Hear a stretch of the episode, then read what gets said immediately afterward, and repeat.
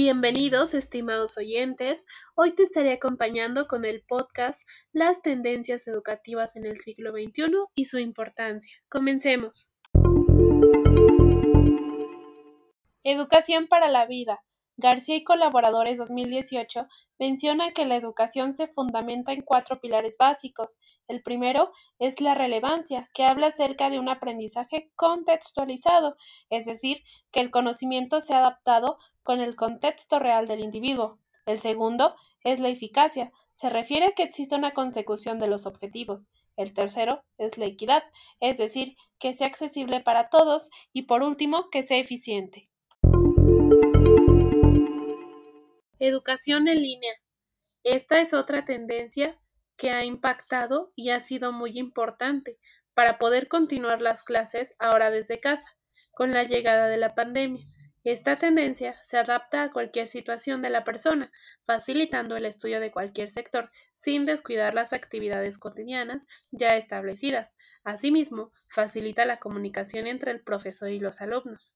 La siguiente es el e-learning, son todos los procesos de enseñanza-aprendizaje que se llevan a cabo a través de Internet, los cuales se caracterizan por una separación física entre el profesor y el alumno, pero llevando a cabo una interacción didáctica continua mediante la búsqueda y selección de información, lectura de documentos y la interacción con materiales multimedia.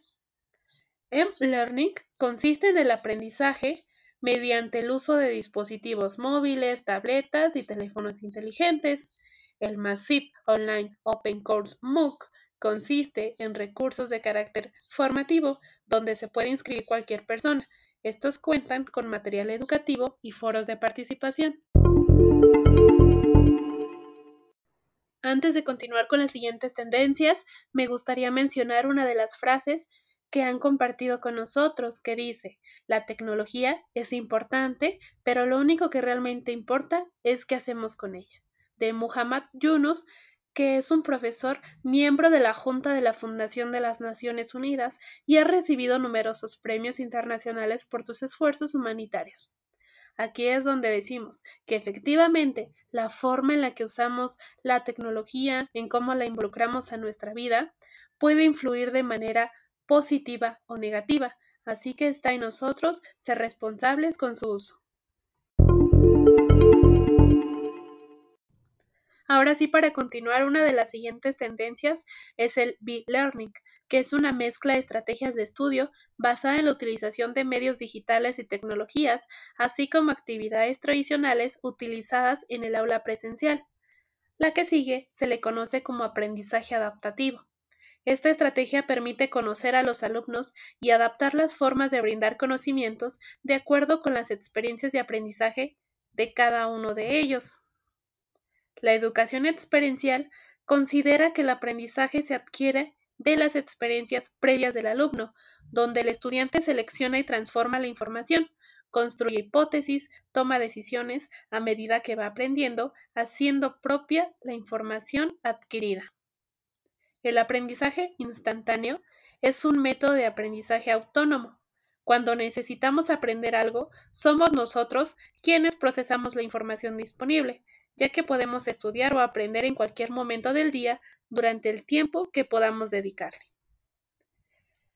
El Internet of Things o redes de objetos de aprendizaje consiste en la adopción de tecnologías del Internet de las Cosas en servicios altamente tecnológicos, como aulas inteligentes, diseño y desarrollo de contenidos multimedia. Estamos por finalizar este episodio. Como conclusión a lo anterior, quisiera mencionar que las tendencias educativas son importantes porque permiten una interacción entre el alumno y el profesor a distancia, ya que se han convertido en un canal de comunicación e información que abre las puertas a un aprendizaje nuevo y motivador, que ha ido aumentando su implicación en el aula.